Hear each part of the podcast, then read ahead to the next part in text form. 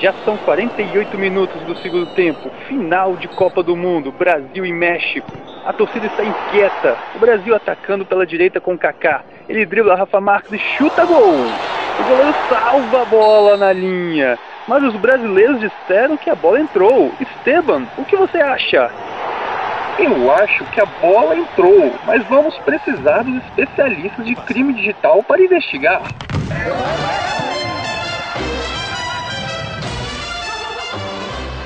Hola, ¿qué tal? Sean bienvenidos al episodio 9 de Crimen Digital, un podcast de frecuencia cero. Hoy hablaremos de Brasil.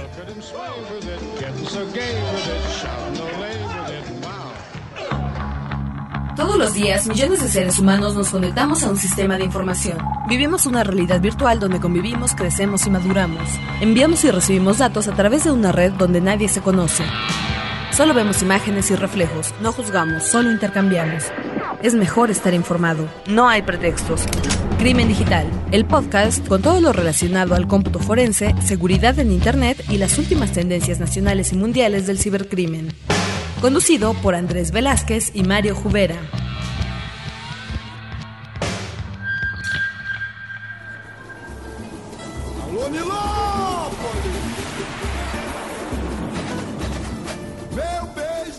Hola, ¿qué tal? Pues escuchas, ¿cómo están? Bienvenidos una vez más al episodio número 9 de Crimen Digital. Me acompaña Andrés. Andrés, ¿cómo estás?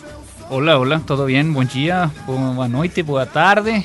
Bueno. Hoy dedicado completamente a Brasil. ¿Cómo estás, María? No, pues estoy la verdad muy contento, en particular hablar de Brasil y de todo lo que se ha desarrollado en tecnología y lo que significa ese país para Latinoamérica. Está increíble, ¿no? Principalmente porque estamos viendo un crecimiento en el país, se está convirtiendo en una potencia dentro de, de América Latina y que vamos a estar platicando de, de un poco lo que vimos en nuestro último viaje por allá.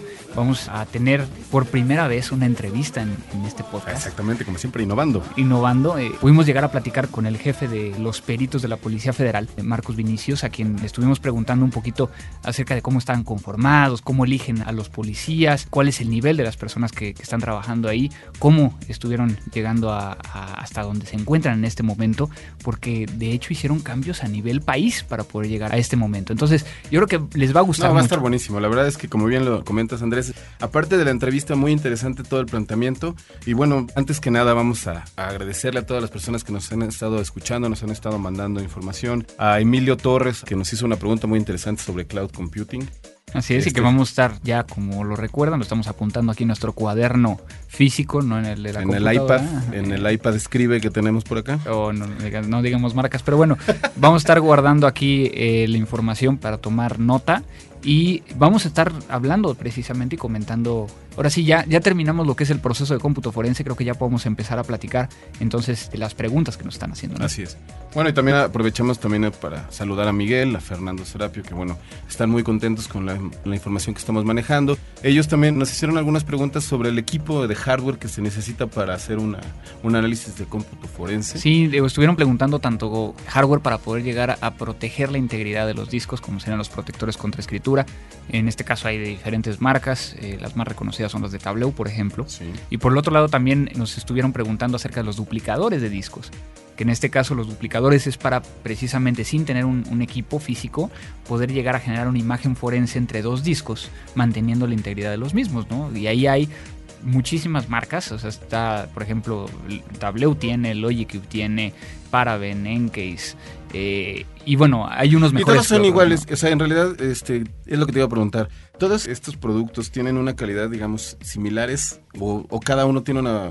O sea, tienes algunas marcas que podrían ser las principales o las más importantes? Digamos que, que todas ellas tienen que cumplir con un procedimiento que es el mantener la, la cadena de custodia, bueno, no la cadena de custodia, la integridad, La es decir, que sean exactamente iguales, calcular el hash y generar la imagen forense en los formatos reconocidos, como lo habíamos platicado, lo que es RAW o Encase, este, como tal, y todos estos lo hacen. La diferencia que hay principalmente tiene que ver en velocidades, en el caso de los duplicadores, y en las funcionalidades extras que tienes. Entonces, por ejemplo, ahorita ya hay algunos, como por ejemplo el Logic, Logicube uh, Dossier, que te permite llegar a sacar imágenes forenses hasta en 7 GB por minuto y tiene prácticamente casi todas las interfaces, ¿no? Entonces, ahí, como decían por ahí en el Twitter el otro día, eh, el buen Chox decía que casi casi hay que llegar con, con casco y con lentes para poder llegar a, aguantar esas velocidades, ¿no? No, la verdad es que suena muy interesante, como verán, este, bueno, siempre estamos aquí al pendiente de sus preguntas, eh, recuerden, nos pueden escribir a contacto arroba crimendigital.com, también nos pueden escribir a los personales, en este caso es mario arroba crimendigital.com. Y andrés arroba crimendigital.com. Y también estamos en el Twitter. Exactamente, mi Twitter es cibercrimen, el, Twitter de, Mario es jubera, con J y, y B chica. Y ya tenemos finalmente Twitter de Crimen Digital. Así es. Entonces, al final de cuentas es arroba crimen digital. Y principalmente lo que vamos a estar avisándoles por ahí es cuando salen los nuevos episodios. Exactamente. Que de una u otra manera nosotros lo estamos retuiteando. Pero si quieren llegar a saber cuándo sale el nuevo episodio, o si hay algo en particular, o si vamos a estar en algún evento, o demás, yo creo que les vamos a estar avisando de esa Exactamente, precisamente ahorita que hablaste de eventos, este, hay una sorpresa muy interesante ahí con, con una muy buena organización que tiene algo que ver con una fiesta en un campus. Este, después les platicamos cómo está eso. me tienes que platicar También te voy a platicar a ti también porque estaba tu cara de what, pero sí, este, les vamos a platicar porque salió una invitación para estar por allá.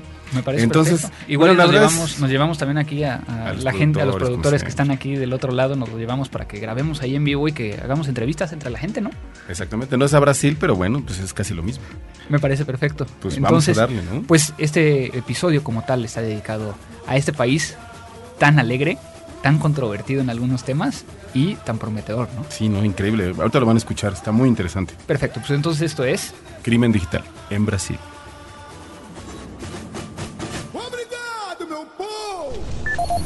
Lo nuevo. Bueno, Andrés, entonces, a ver, platícanos y presúmenos. ¿Qué fuiste a hacer por allá, a Brasil? Bueno, pues estuvimos en, Brasilia. Este, de hecho, viajamos desde México hasta, hasta Sao Paulo y luego eh, cambiamos de avión para llegar a, Brasilia. Un, lugar muy, eh, muy importante porque es la capital como tal, pero no sé si sabías tú que la capital de Brasil fue creada hace 50 años aproximadamente. Sí, precisamente te iba a comentar que fue una, una ciudad que fue precisamente concebida para ser la capital, ¿no? O sea, Así el desarrollo, cómo está distribuida, cómo se generó, fue a partir de eso, ¿no? Y hay toda una historia atrás de eso, ¿no? Se dice que un monje, bueno, es que no era monje, era realmente una persona, no me voy a poner a, explicar detalles, pero bueno. Muy clavado la textura. En, en un sueño se le vino a la mente el hecho de que la capital tenía que estar en el centro de Brasil y que ahí iba a ser el centro, el control del gobierno, ¿no? Entonces, a partir de eso se empiezan a hacer diferentes cuestiones para no hacer el cuento largo. Crean entonces Brasilia, que Brasilia es una de las ciudades que yo conozco más raras del mundo, principalmente porque está muy bien trazada. Sí. Está trazada en una forma de avión, de tal manera que, por ejemplo, en la cabina del avión es donde está eh, el palacio donde vive el presidente y donde trabaja. Bueno, el palacio está del otro lado del río, ¿no? Pero en este caso es donde empieza a, trabajar. Todas las secretarías eh, están una tras otra en edificios ochenteros. Tiene arquitectura de ese estilo, ¿no? Y luego tiene en las alas, por ejemplo, está el ala sur y el ala norte, donde es la zona hotelera. Entonces, por ejemplo, si vas a trabajar a Brasilia, normalmente te quedas en la zona hotelera donde sabes que únicamente va a haber turistas, pero ni siquiera turistas, sino gente de trabajo que va a trabajar con el gobierno. El gobierno, como tal, que está centrado en esta ciudad, eh, hace prácticamente lo que cualquier otro gobierno a nivel federal. O sea, ahí es donde se centran las instituciones federales. La ciudad tiene aproximadamente con las zonas conurbadas 2 millones de personas y el 60% trabaja en el gobierno. Ok, sí, pues es una ciudad totalmente diseñada para gobernar, ¿no? Y entonces, por ejemplo, no ves gente ni excediendo los límites de velocidad. Claro. Ves un orden caótico porque todo mundo sigue las reglas. Es totalmente lo contrario a otras ciudades que tenemos en Latinoamérica, ¿no? exactamente, que la capital normalmente es donde... Pues, donde nos juntamos todos, ¿no? No, exactamente, ¿no? Y bueno, yo les decía que el caso particular de México, que somos cerca de 28 millones de habitantes, decían, no, es que, ¿y cómo controlan? ¿Y, cómo le hacen? ¿no? Es Entonces, precisamente la idea, tienes, no controlamos. Tienes precisamente la gente que trabaja eh, dentro del gobierno, la gente que le da servicios al gobierno, que son los que viven en Brasilia. ¿Y ya? Y listo. Entonces, pues obviamente te imaginarás que no es una ciudad tan turística. Claro. O sea, no hay tanta historia, este, digo, hay un par de museos por ahí, pero tienen que ver precisamente con la conformación del gobierno. Entonces, pues estuvimos ahí, fuimos a, la Policía Federal, este, estuvimos eh, platicando con ellos. La razón del viaje como tal, fuimos a darles un curso eh, de Windows 7 cómo hacer cómputo forense a los equipos Windows 7, cuáles son las nuevas diferencias, los nuevos cambios. De hecho, bueno, para comentarles un poquito, este curso eh, nosotros lo hacemos porque tenemos una alianza con Microsoft, donde fueron ellos que nos, pidieron que por favor fuéramos a dar el curso. Y es el primer curso de Windows 7 Forensics que se hace desde el seno de Microsoft con un tercero, ¿no? Y es el primero que se hace en América Latina. Órale, ok. Entonces, digo, a nivel mundial como Microsoft, y es el primero que se hace también incluso a, a nivel América Latina. Hay otros entes que allá empiezan a tener sus cursos de Windows 7, principalmente los orientados a las herramientas, pero como Microsoft como tal, o sea, avalado por Microsoft es el primero, ¿no? Entonces, pues obviamente, eh, ¿cuáles son las diferencias, ¿no? En el, en el tema de Windows 7. Digo rápidamente para, nuestros queridos escuchas, las diferencias principales tenemos, eh, por ejemplo, de que a nivel forense, voy a decir lo que nos impacta, ¿no? Windows 7, para que sea más rápido, no actualiza las últimas fechas de acceso de los archivos. Ok. ¿Cuál es el impacto hacia los examinadores en que antes nosotros podíamos llegar a saber eh, ciertas actividades a partir de la fecha de acceso? Y ahorita esa, información ya no la estaban actualizando. Entonces, obviamente cambia un poquito el tema de cómo tenemos que hacer ese tipo de investigaciones, ¿no? Por otro lado, tenemos, eh, para aquellos que ya utilizan lo que sería Windows 7, por ejemplo, cuando van al, símbolo de Microsoft para el inicio, el famoso inicio, eh, ustedes van viendo ahí cuáles son las aplicaciones que han sido utilizadas últimamente. Así es. Bueno, es diferente a cómo se manejaba en la parte de XP y podemos llegar a tener información de, bueno, cuándo se ejecutó un programa a partir de este tipo de, listas y cuáles fueron los documentos que fueron creados a partir de, ellos, ¿no? Y entonces empezamos a obtener listas de archivos recientes ejecutados por medio de estas aplicaciones. El camino eh, se ve largo, ¿no? O sea, yo creo que de alguna manera la cuestión es que cuando un, sistema operativo como Windows, en este caso Windows 7, trae estas innovaciones, creo que de alguna manera no está dejando un poquito atrás el seguimiento que se le había hecho antes a este tipo de, herramientas que ya se utilizaban, ¿no? Entonces, es una nueva brecha de conocimiento, hay que volver a generar algunos productos y sobre todo aprender de nuevo del producto. Ese es el punto más importante. O sea, punto número uno, como examinador forense tienes que empezar a jugar con el producto. Es decir, instalar un Windows 7 y empezar a ver bueno, a ver, físicamente o visualmente qué ha cambiado. Por ejemplo, ahorita tienes ya eh, unos folders, que esos folders se llama bueno, realmente no es un folder, sino es un contenedor que se llama documentos. Y tú puedes llegar a decirle, ¿sabes qué? Este, esta folder, esta carpeta, agrégamelo automáticamente a, documentos para que sea mucho más fácil el que yo pueda guardar información. Así es. Ese tipo de cuestiones que se le conoce como librerías, hay que primero usarlas para después entender cómo tienes que investigarlas. Y también a los usuarios, ¿eh? la verdad es que he tenido la oportunidad de tener, o sea, ya de tener una computadora Windows 7 y, creo que de alguna manera algunas eh, shortcuts, o sea, o atajos que utilizábamos normalmente para otras aplicaciones en Windows 7 las extrañamos en cuestión de, llegar fácilmente al escritorio o incluso hasta como comentas, estos, este, estas carpetas que aparecen donde están en todas tus actividades recientes. Todavía hay que entender, aprenderle, ¿no? Ahí te va, para llevar rápido a tu escritorio, ahí que tienes enfrente tu máquina, tu cursor hasta la esquina inferior derecha y le das clic y con eso vas al escritorio. Oh. Acá está más, está más bonito el icono. Sí, está más bonito el icono, pero acá el, el, pequeño cuadrito que está junto a la hora es la que te permite llegar a ver tu escritorio. Digo, sí lo tiene. O sea, muchas veces el problema es de que nadie nos explica cómo hacerlo. Entonces, ese tipo de, cuestiones son las que vamos a estar eh, buscando como examinadores, ¿no? Y hay un tema particular que sí nos afecta a los examinadores y es el BitLocker, la encripción. Ah, claro. ¿Cómo? Porque al final de cuentas tienes la parte de BitLocker para poder llegar a encriptar todo tu disco duro como tal. También podrías llegar a, encriptar discos duros o, removibles como tal, que se conoce como BitLocker to go. Y entonces todo eso del BitLocker es una versión modificada de la encripción EFS que tenía NTFS, pero aquí la cuestión es de que tú puedes llegar a encriptar NTFS sobre BitLocker. Entonces ya empieza a ser muy complicado para nosotros porque el encontrar cómo llegar a abrir ese tipo de, de encripción ya empieza a ser un problema. Pues ya lo ven muchachos para todo lo que nos comentaban y nos decían que de repente estábamos manejando un, low profile en la información, pues ya ven que no es así. Andrés nos está explicando exactamente cómo está funcionando Windows 7 y sobre todo cuáles son los, los retos que tienen para para ustedes los analizadores forenses. Así es, así es. Bueno, tenemos también la parte de, de Restored, que a final de cuentas cuando tú instalas Windows 7 tienes una pequeña partición de recuperación este, para cuando se daña el, Windows 7, que es algo nuevo.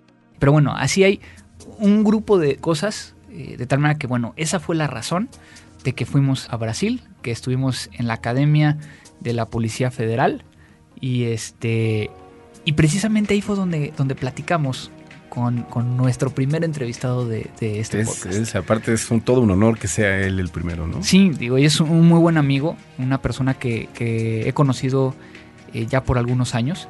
De hecho, tuve la oportunidad de, platicar mucho más con él, eh, no solo en esta ocasión, sino también en el año pasado.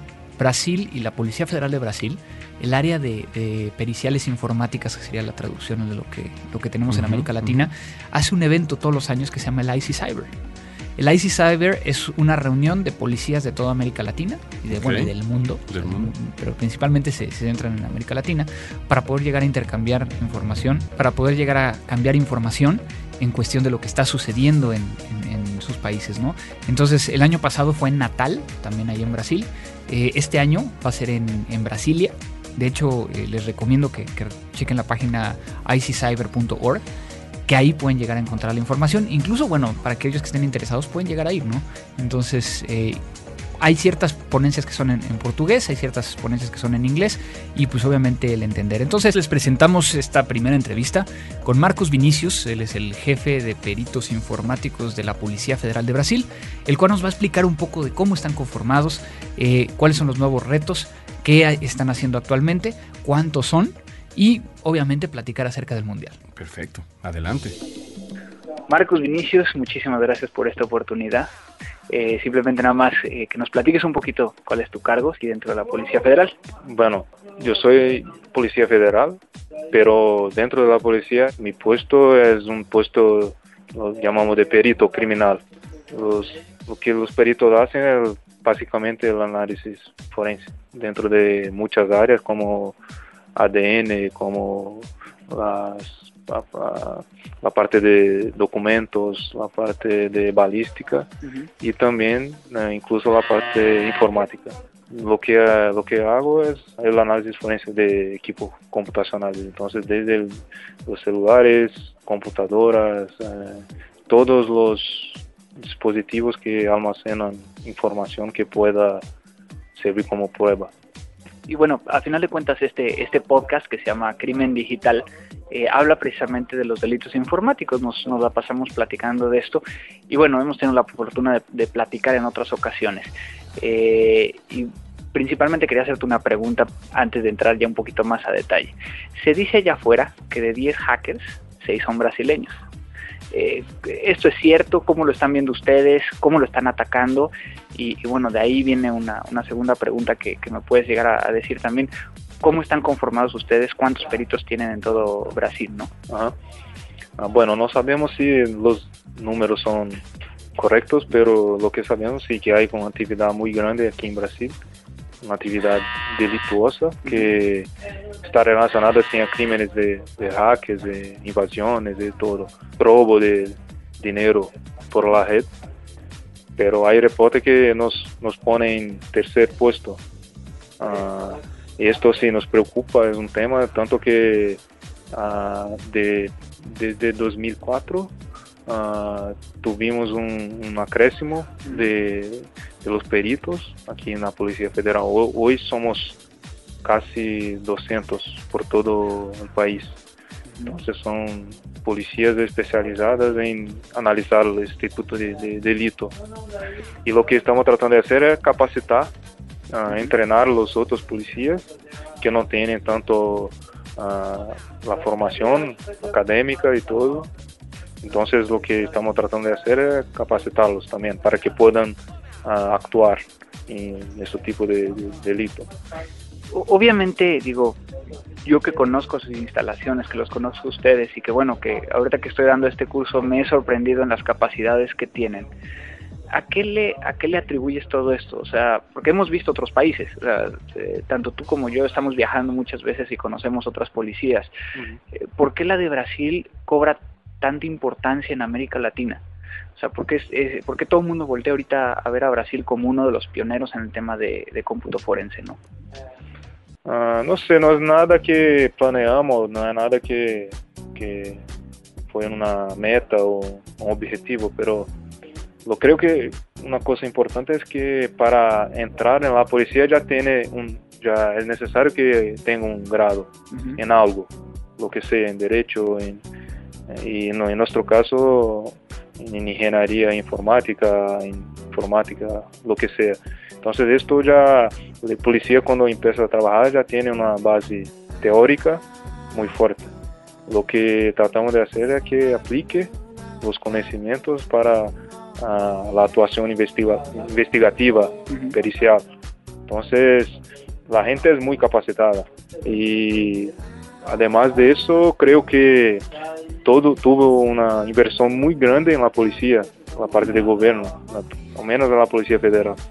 Entonces uh, tenemos condiciones de trabajo, tenemos un buen sueldo, entonces la gente no piensa en salir de la policía, uh, piensa en mejorar y hacer un trabajo uh, más eficiente. Entonces eso creo que nos da condiciones de una buena actuación. Muchas, muchas personas nos preguntan, ¿no? Que, ¿qué, se, ¿Qué se requiere para ser un especialista en esta rama? Eh, particularmente cuando llega alguien eh, para entrar a tu equipo, ¿cómo, eh, ¿qué estás buscando en esas personas? particularmente aquí a, los brasileños, ¿no? Ah, bueno, la formación es importante, pero la gente creo que se interesa mucho porque ve, siente los problemas de seguridad y de, todo lo que pasa, principalmente en la red. Entonces creo que ya es un, estímulo, ¿no? Para que tengan ganas de vir y trabajar con nosotros. Y, bueno, hoy la Policía Federal es un buen puesto de trabajo.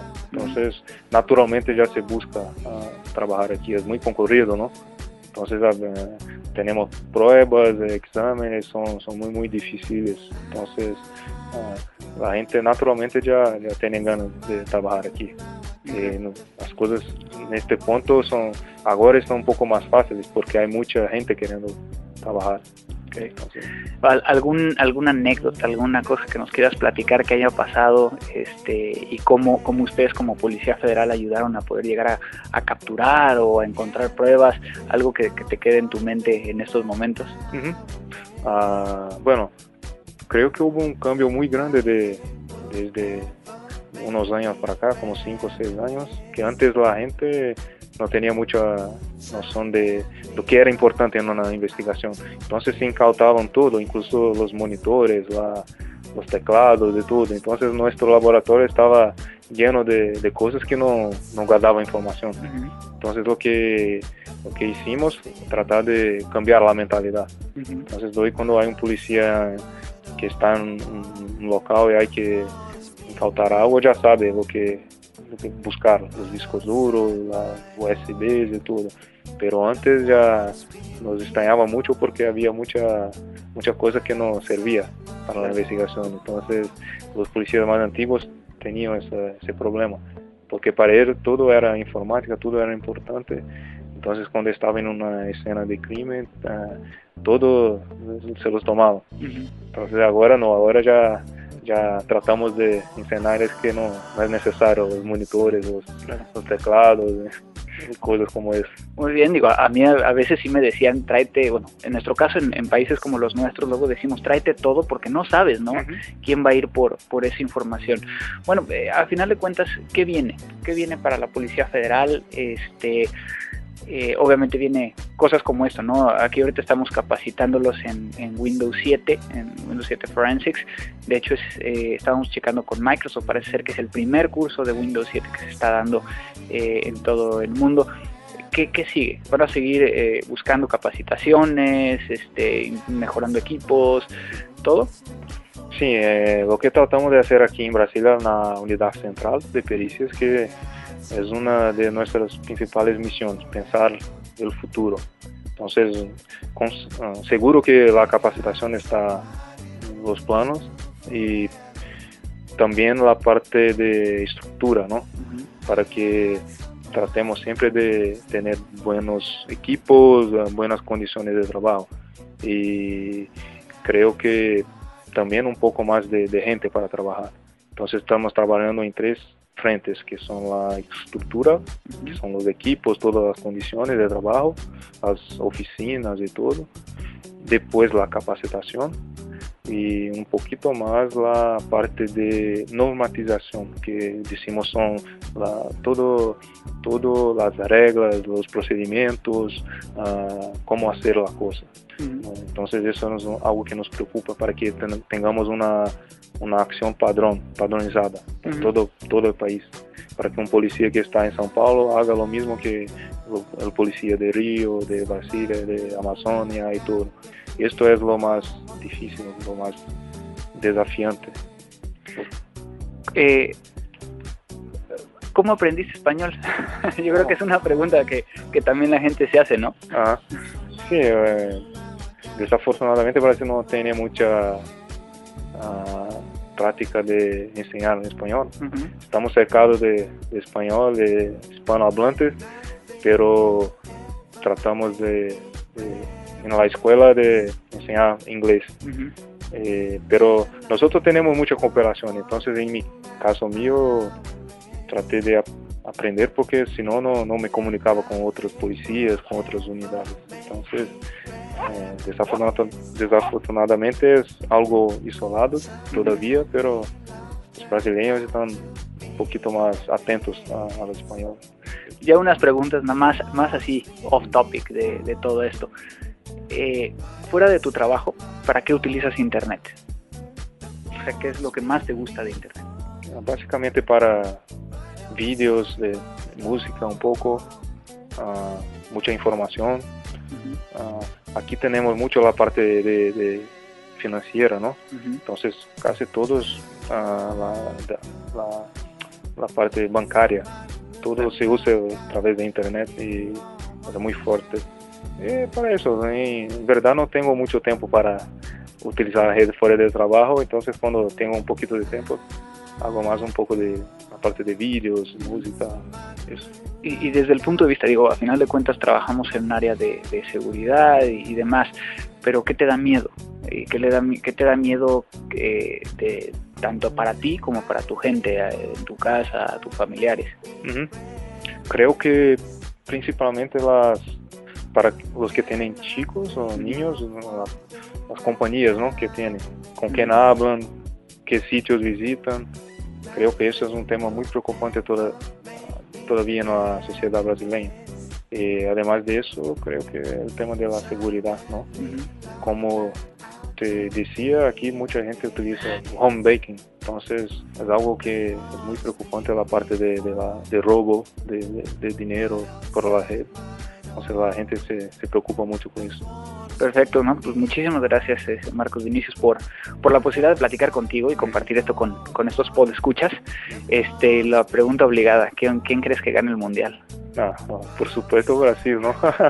Me parece perfecto, ¿no? Pues agradecerte mucho tiempo. Estamos aquí desde la Academia de, Policía en, en, Brasilia y digo, vamos a seguir aquí dando el curso y platicando. Muchísimas gracias por todo. Muchas gracias. Oye Andrés, pues muy interesante esta primera entrevista, que por cierto es la que inicia todo este procedimiento. Fíjate que me llamó mucho la atención algunos comentarios que realizó él este, al respecto. Y quería preguntarte, ¿cuál es la diferencia que existe en temas de capacitación y de profesionalización entre las diferentes policías? O sea, ¿cómo es que, que Brasil llega a esto?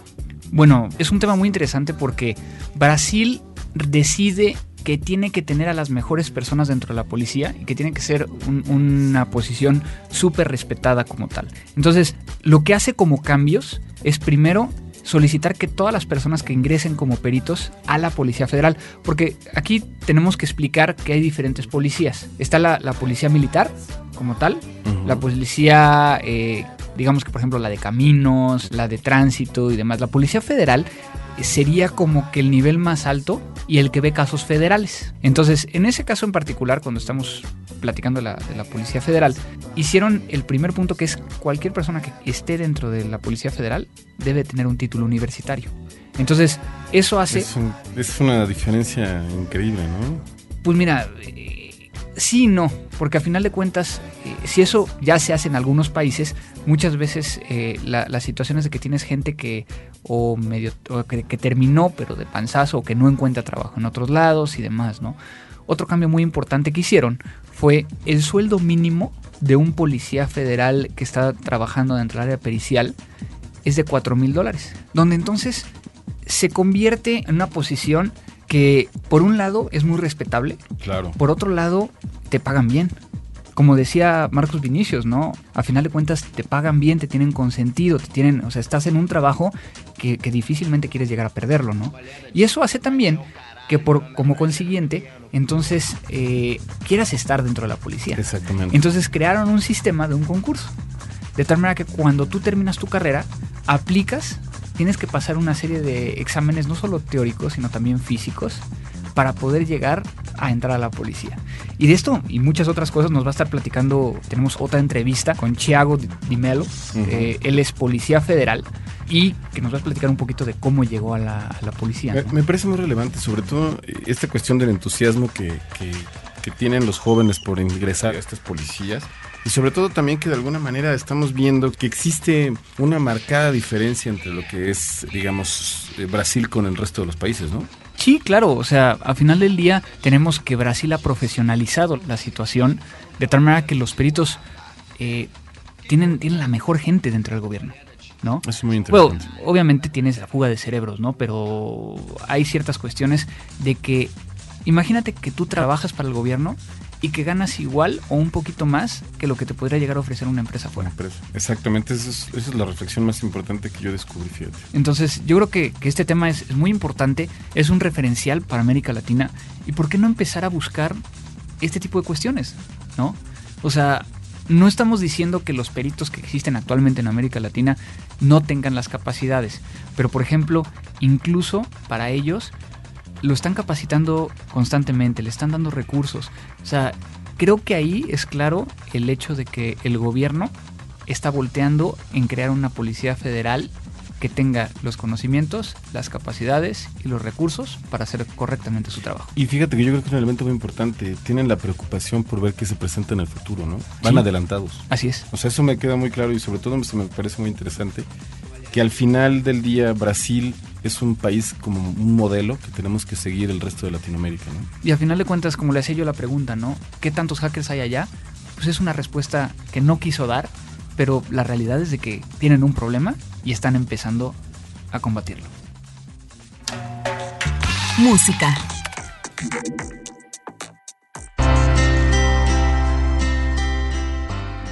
Bueno, y ahora estamos escuchando a, a un grupo brasileño. Eh, el- es una banda de pop rock que fue formada en Paranaguá, en el litoral de- del Pana- Paraná, en Brasil. Y ellos iniciaron en el 2005. Eh, es una, eh, digamos que tiene diferentes tipos de, de rolas. Esta en particular es acústica. Sí, es lo que te iba a preguntar. Eh, me gustó mucho la manera. Eso, ellos son Gebo84. Gebo84 es como huevo, pero sin la E, sin la U. ¿no? Entonces, Evo84 ahorita está sacando este sencillo. Lo estuve escuchando allá mientras estaba en, en- en mi visita a Brasilia. Y muy interesante porque a final de cuentas, eh, la, la canción que estamos escuchando son Pasos Escuros, que sería Pasos Oscuros, que también es parte de una telenovela brasileña, Ok. ¿no? Entonces, bueno, la tomaron de ahí, me gustó, Está buena es la diferente. rola, ¿eh? está, está muy interesante la rola. está- Y, y bueno, prometo que a la próxima les voy a traer, porque compré unos discos, entonces les voy a traer cosas nuevas que estuve encontrando allá en Brasil para que lo escuchemos todos. Y esto es entonces Gebo 84, Pasos Oscuros.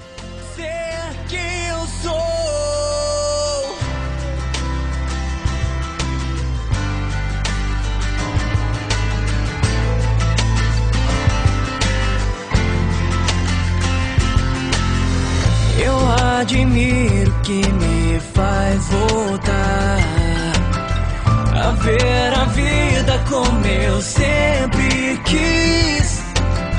Minhas verdades ninguém vai mudar, nem apagar o que foi feito aqui. Hoje eu sou o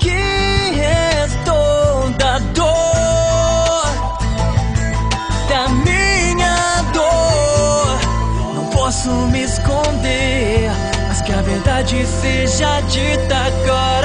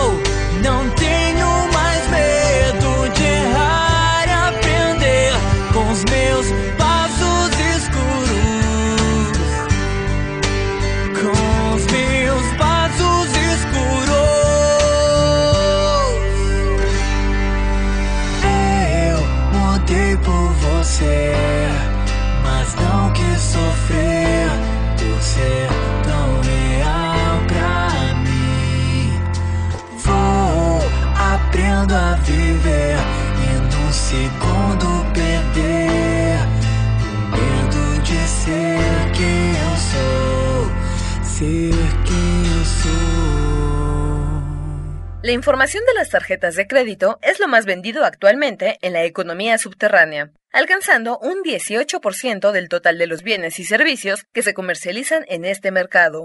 Crimen digital. Muy bien, Andrés, pues siguiendo un poquito más haciendo este análisis de cómo está la situación en Brasil sobre los delitos informáticos, tenemos una otra entrevista, ¿no? Así es, ahora tenemos a, a Thiago de Melo, que él es policía informático, es bueno, o peri- perito informático, pero también hace otras otras labores. Yo creo que vamos a dejar que él nos, nos platique, Platique. acerca de esto y bueno, una entrevista que también un poco futbolera. Así es. Thiago, muito obrigado por esta oportunidad de platicarle a nuestros amigos de Crimen Digital. Eh, quisiéramos saber cómo decidiste ser un policía federal. Bom, Andrés, eu decidi ser policial federal para Bueno, Andrés, yo decidí ser policía federal porque era una carrera muy buena en mi país. Siempre tuve la voluntad de Y ser policía y también dentro del área de informática, Fue una fórmula perfecta para mí trabajar en informática y poder ser un policía federal para ayudar a mi país. Poder ser um policial federal e ajudar o país. Pero, ¿tú estudiaste informática? ¿Cuáles son tus funciones como policía federal?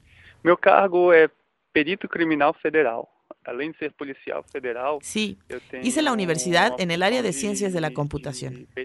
Mi cargo es perito criminal na federal.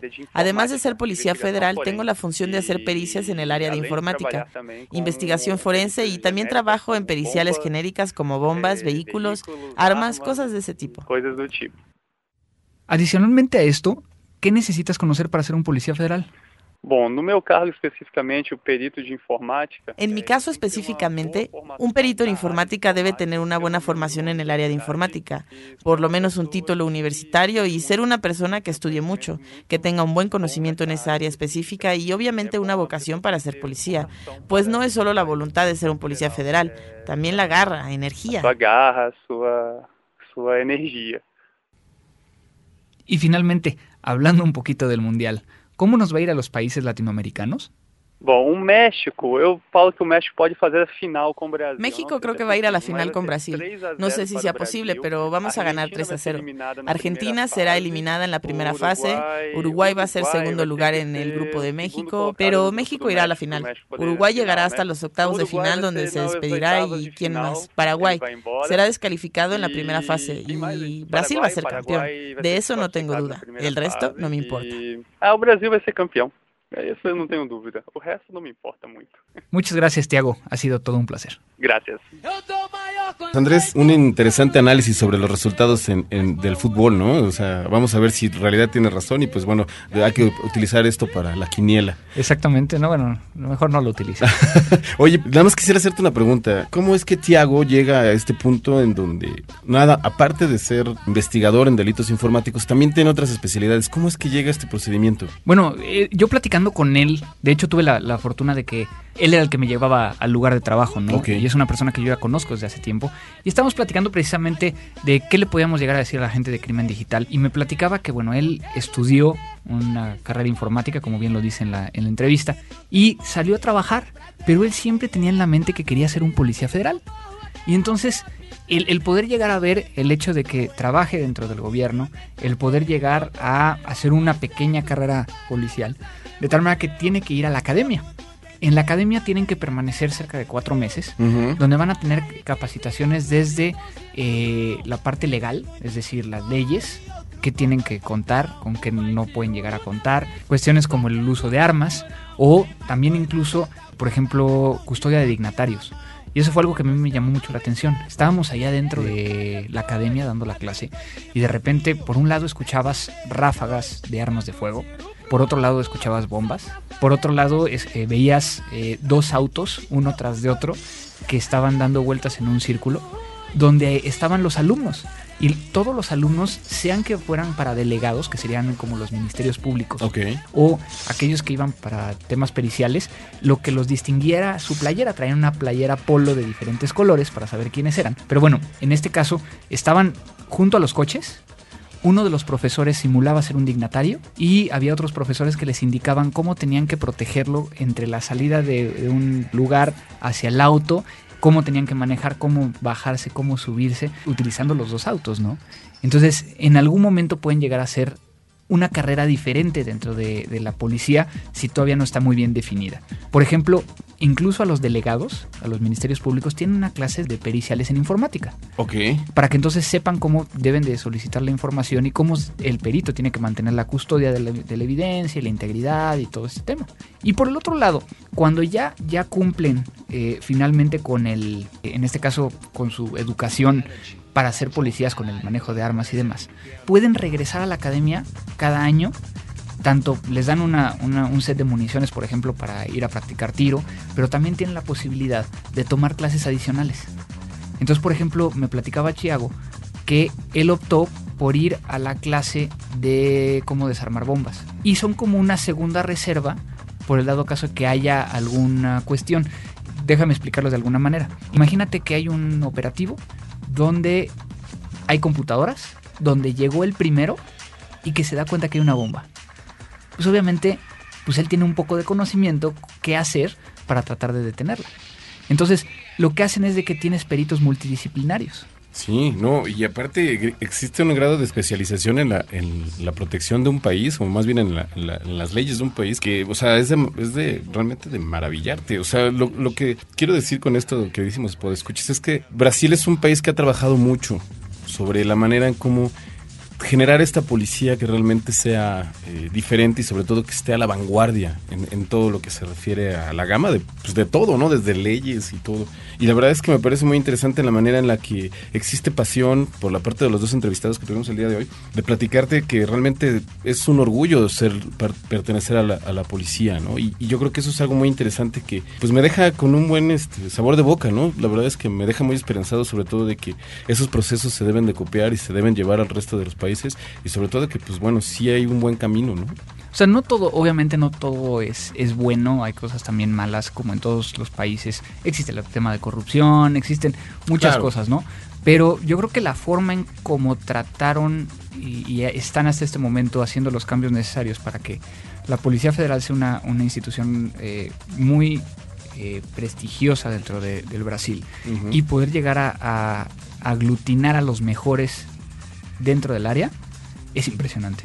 Sí, totalmente de acuerdo contigo. Yo creo que, que- que algo que, que incluso les prometí cuando me despedía de, de los alumnos es, me llevo un muy buen sabor de boca de las capacidades técnicas que tienen cada uno de ellos. Era impresionante cómo podían llegar a tener, por ejemplo, un tema de, de- Sabían cómo utilizar una máquina virtual, por ejemplo. Sabían cómo configurar todo eh, nativamente, ¿no? Entonces, pues obviamente todo esto nos puede llegar a ayudar de una manera muy importante, ¿no?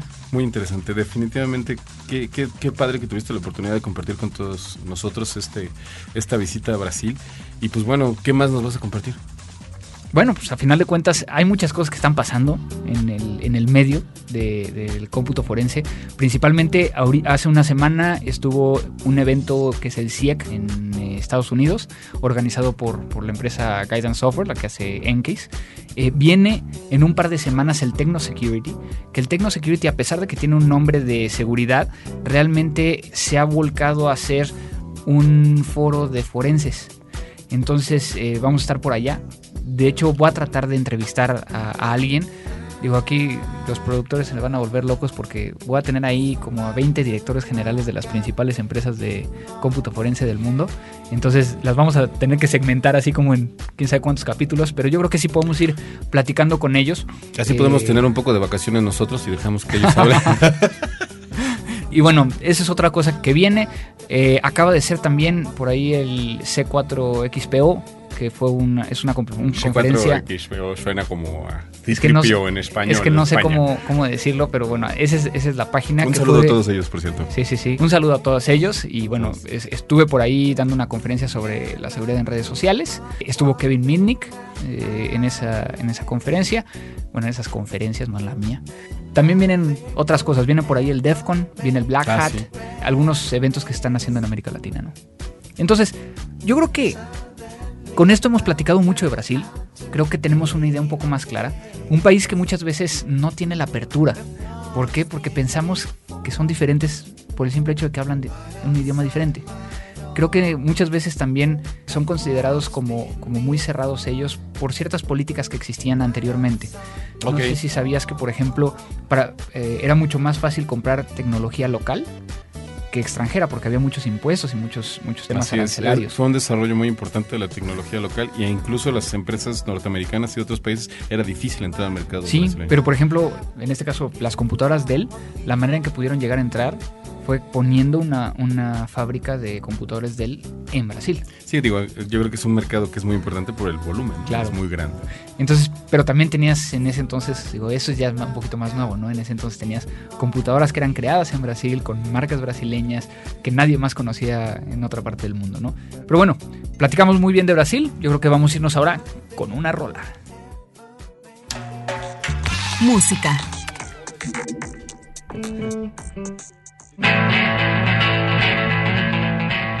Pues ahora Andrés, en la, en la parte musical, estamos escuchando un poquito de rockabilly, de, de música muy tradicional, enrasada en el rock and roll. Esta banda se llama Perroski, Ok. es una banda chilena, surge ya hace algún tiempo, están por presentar su primer disco. Sin embargo, lo interesante de esta agrupación chilena es que viene, eh, este, ya ha tenido mucho éxito en Latinoamérica y sin embargo aún no sale el primer disco. Es una agrupación sencilla, simplemente es un guitarrista y un baterista Ok. pues es mucho blues, mucha música del sur de los Estados Unidos.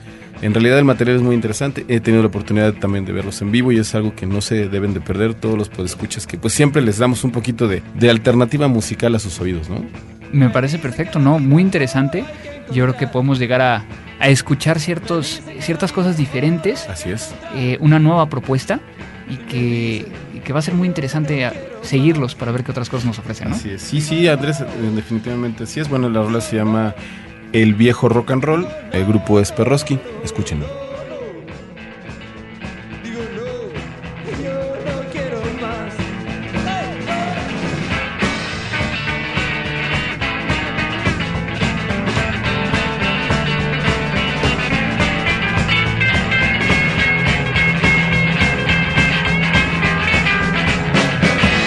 Sé por qué, no quiero diversión, tal vez todo cambió. No siento el corazón, no sé por qué aquí no quiero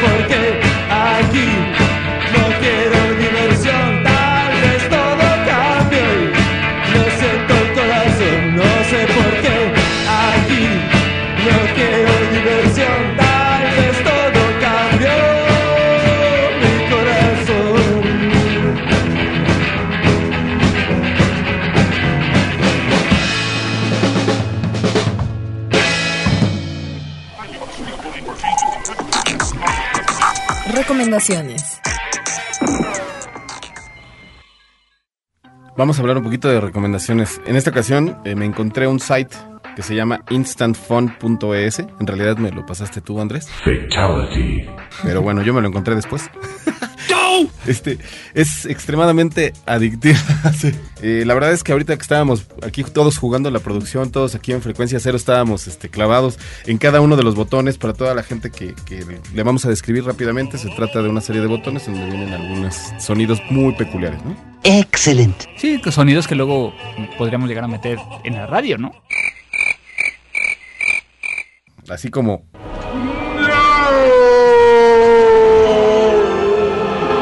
y después como ¡Es, es Sparta!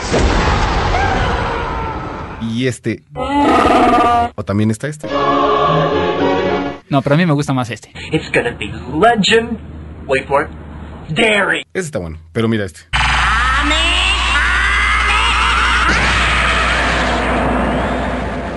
No, la, la neta es de que estos están poniendo los, los sonidos después, entonces no sabemos qué Sí, van a poner, pero entonces no pues nos vayan a, a balconear. Pero nosotros estamos diciendo y este, y este, y este, y este. Pero bueno, se nos acaba el tiempo, Mario. Sí, la verdad es que estuvo increíble el programa de hoy, Andrés. La neta es que nos la pasamos bien. Para todos los que no sepan, neta quiere decir. sí, ¿En serio? En serio. Exactamente. Exactamente. Este, es una palabra local aquí mexicana, un, mexicana, un mexicanismo. Eh, pues no, no hay palabras. La verdad es que estuvo muy interesante el programa desde Brasil. Esperamos el próximo que sea desde tu próxima, tu próxima viaje, tu próximo viaje. Sí, todavía no sé si tenga uno intermedio. Eh, por ahí tengo que ir ahorita a República Dominicana, otra vez a Colombia, tengo que ir a Panamá quizá. Entonces digo, voy a tratar de buscar eh, temas mientras esté, esté viajando. Y bueno, agradecerles a todos ustedes que nos están escuchando. Eh, muchas gracias a, a nuestros productores del otro lado de este vidrio grandísimo que tenemos aquí. Muchas gracias a Pau, muchas gracias a Abel, muchas gracias a ti Mario. No, gracias a ti, Andrés. Muchas Y recuerden que nos pueden llegar a escribir a contacto arroba crimendigital.com o eh, pueden llegar a buscarnos en Twitter. En Twitter sí, en mío es Jubera. El mío es eh, Cibercrimen. Estamos estrenando Eh, también el Twitter de Crimen Digital, donde pueden llegar a saber cuándo salen los episodios. Recuerden que también tenemos el buzón de voz. Nadie ha hablado al buzón de voz. No, de hecho la vez pasada yo iba a hablar para ver si ya estaba funcionando, ¿no? Sí, estaba funcionando. El- Nuestro buzón de voz en México es el 01800 087 2423. Recuerden decir el nombre Del ah, programa. del programa que quieren llegar a, a comentarlo y quizás los podemos llegar a pasar aquí en vivo. Muchas gracias. Y esto fue Crimen Digital. Crimen Digital, el podcast con todo lo relacionado al cómputo forense, seguridad en Internet y las últimas tendencias nacionales y mundiales del cibercrimen. Conducido por Andrés Velázquez y Mario Jubera.